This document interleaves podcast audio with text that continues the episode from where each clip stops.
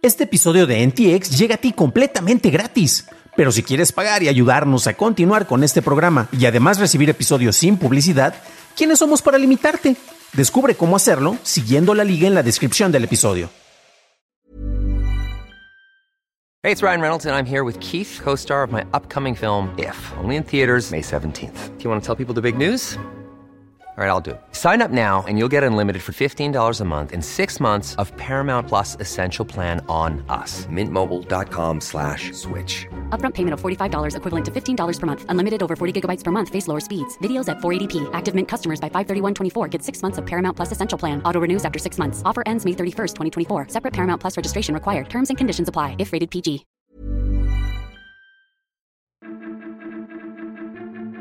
La CFE ofrece servicios con eSIMs, TikTok protege datos europeos y Tesla presenta su Cybertruck.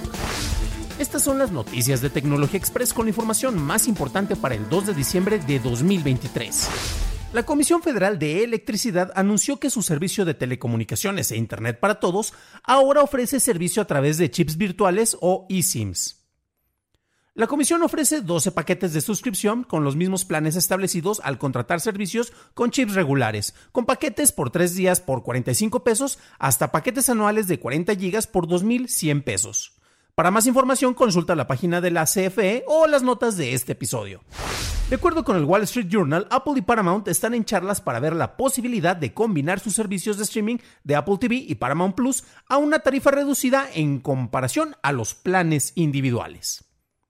Estas charlas están en sus primeras etapas y no queda claro de cómo se podría implementar el paquete en caso de concretarse. El gobierno canadiense llegó a un acuerdo con Google sobre la ley de noticias en línea a tres semanas de su entrada en vigor. De acuerdo con el acuerdo, Google continuará compartiendo noticias de Canadá en su plataforma y emitirá pagos a las compañías noticiosas del país por un valor de 100 millones de dólares al año en total.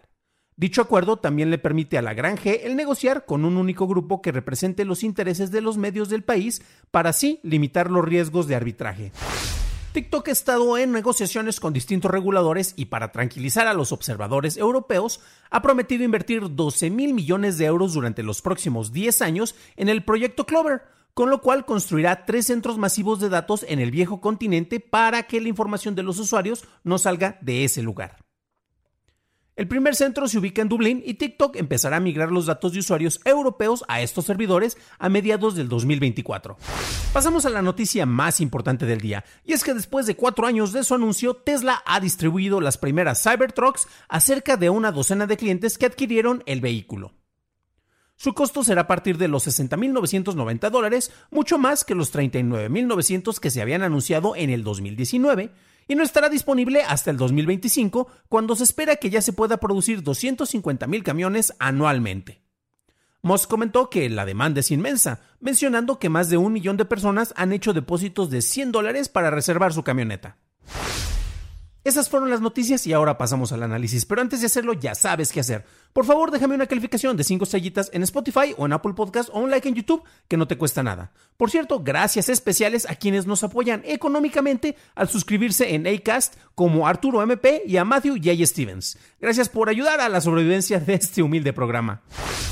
Después de muchos retrasos y un incremento de más del 50% sobre el precio inicialmente anunciado, el vehículo más esperado por los entusiastas de la tecnología ha llegado y nos ha callado la boca a los escépticos de los anuncios de Elon Musk.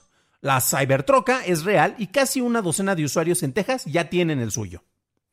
La presentación por parte de Elon Musk dejó mucho que desear. Un foro mal iluminado en donde el rostro del mismo Elon Musk aparecía entre sombras fue el escenario de presentación y al tratar de replicar algunas de las pruebas que se hicieron cuando se hizo el primer anuncio, pues honestamente, eh, pues uno como que no sabía qué esperar. De hecho, los que nos están acompañando en video saben que tienen las ligas precisamente para que puedan ver esto. Y vemos algunas de las escenas, vemos una muy... De, carajo, me veo mucho mejor yo iluminado yo aquí. Y miren que no tengo los, los megamillones de Elon Musk, pero bueno, este es otro tipo de evento el que estamos hablando por allá, ¿no?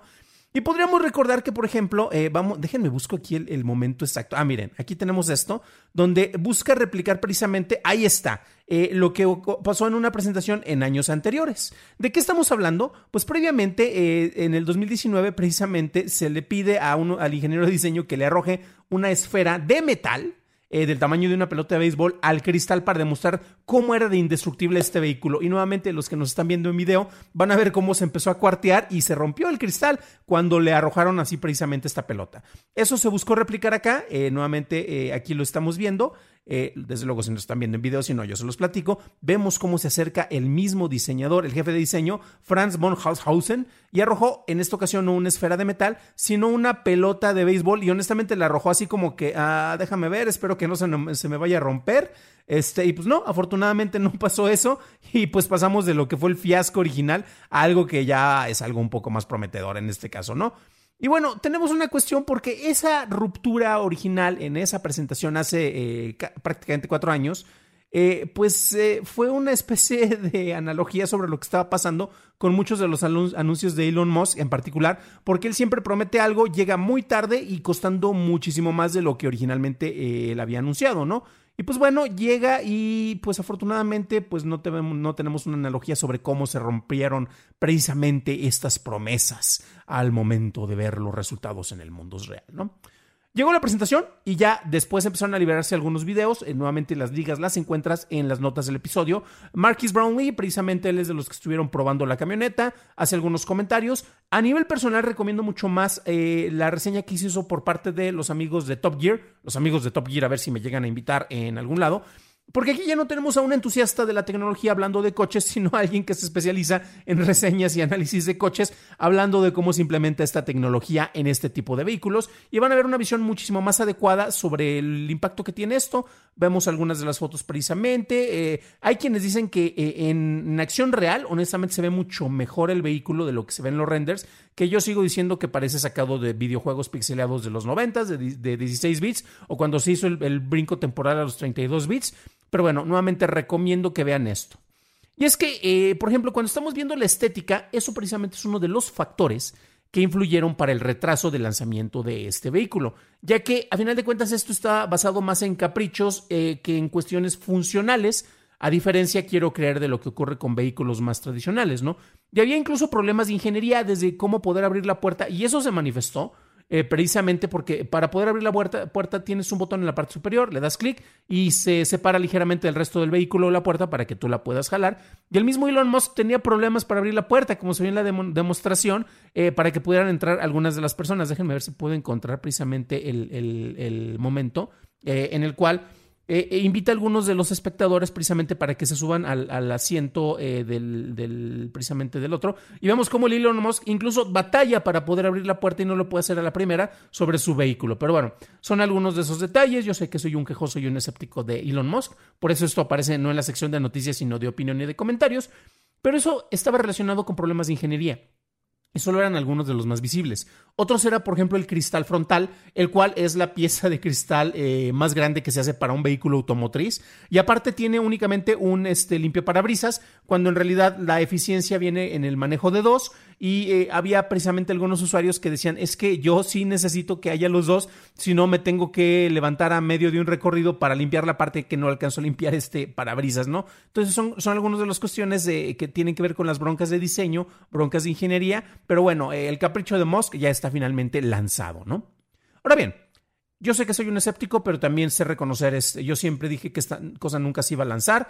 Digo, no tiene un lanzamiento masivo, vamos a ver si llega eso, pero pues es un hecho que el vehículo ya es real y ya está por allá, ¿no? Y eh, una de las cuestiones, y por eso recomiendo que revisen eh, los comentarios de Top Gear, es que, em, por ejemplo, algunos comentarios como los de Marcus Brownlee hablaban sobre cómo el, pues ya no tienes que, que, dar como que las vueltas tan consistentes o manejar las posiciones de las manos en el volante con, tanto cuidado como sería con un vehículo regular, sino que acá a veces hasta parecía como si estuvieras controlando un videojuego, no propiamente por el joystick, sino por el manejo precisamente del volante, ¿no? Eh, eso puede ser un punto positivo porque tal vez ya no necesitas tanta fuerza para hacer vuelta, eh, este eh, para, girar el volante y para tener vueltas más cerradas.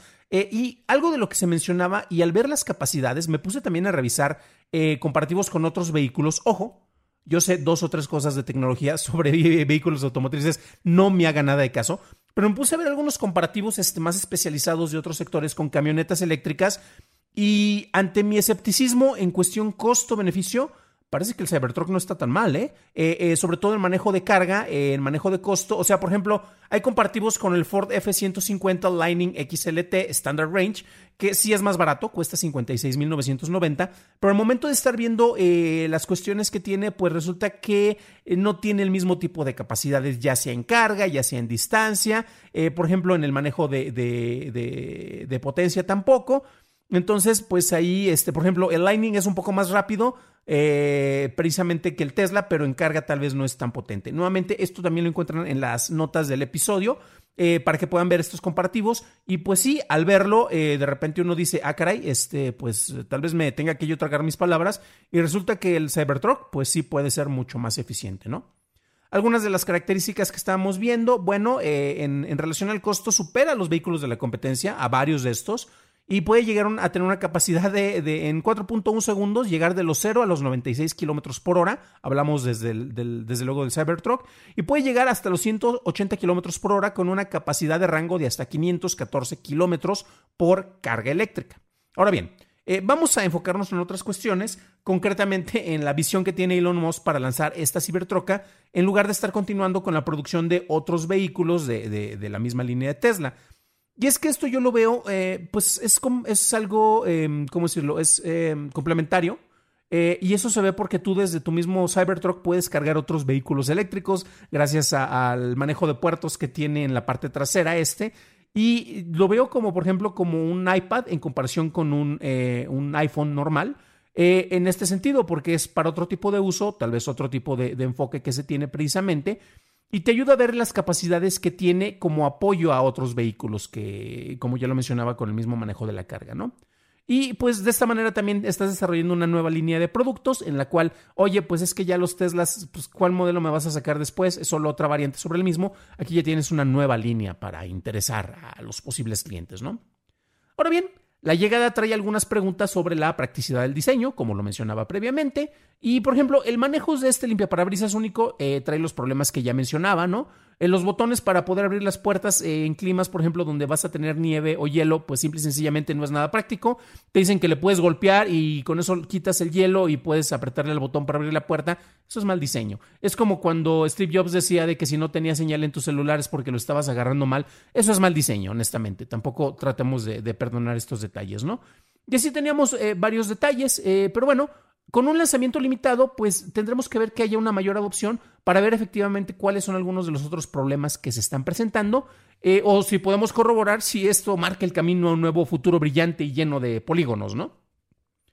Musk anunció, por ejemplo, que hay más de un millón de personas que están dispuestas a adquirir su Cybertruck, pero esas son promesas huecas cuando el único requisito que tienes para reservarla y estar en una lista de espera es que transfieras 100 dólares para estar en esta lista. Y recordemos que esto ya pasó con Tesla eh, previamente, eh, con el lanzamiento de otros modelos y otros vehículos, en donde, en donde, miles de usuarios literalmente se desesperaron y preferían perder ese depósito de 100 dólares porque tuvieron retrasos de años para que finalmente llegaran los vehículos que se les habían sido prometidos. Y aquí estamos viendo algo similar. O sea, en este caso ya no es una falla, sino es la manera en la que opera Tesla con el lanzamiento de sus coches, ¿no? Y por lo pronto vienen dos retos mayores, eh, que son uno, el incremento en la capacidad de producción. Bueno, eh, esperemos que en México se concrete, precisamente eh, la creación de la planta en Nuevo León, en Monterrey. Y por otro, pues veremos si efectivamente hay una demanda efectiva, especialmente en un sector que usualmente llega a preferir vehículos más tradicionales, aunque las ventajas que presenta el Cybertruck, a pesar de su peculiar diseño, podrían ser atractivas para el consumidor. Para una revisión más a detalle en inglés, visita dailytechnewshow.com en donde encontrarás notas y ligas de interés. Y si quieres saber sobre las limitaciones de noticias en servicios como Google o Facebook en Canadá, revisa nuestro episodio 319 en donde encontrarás más información. Eso es todo por hoy, gracias por tu atención y nos estaremos escuchando en el siguiente programa. Deseo que tengas un increíble fin de semana.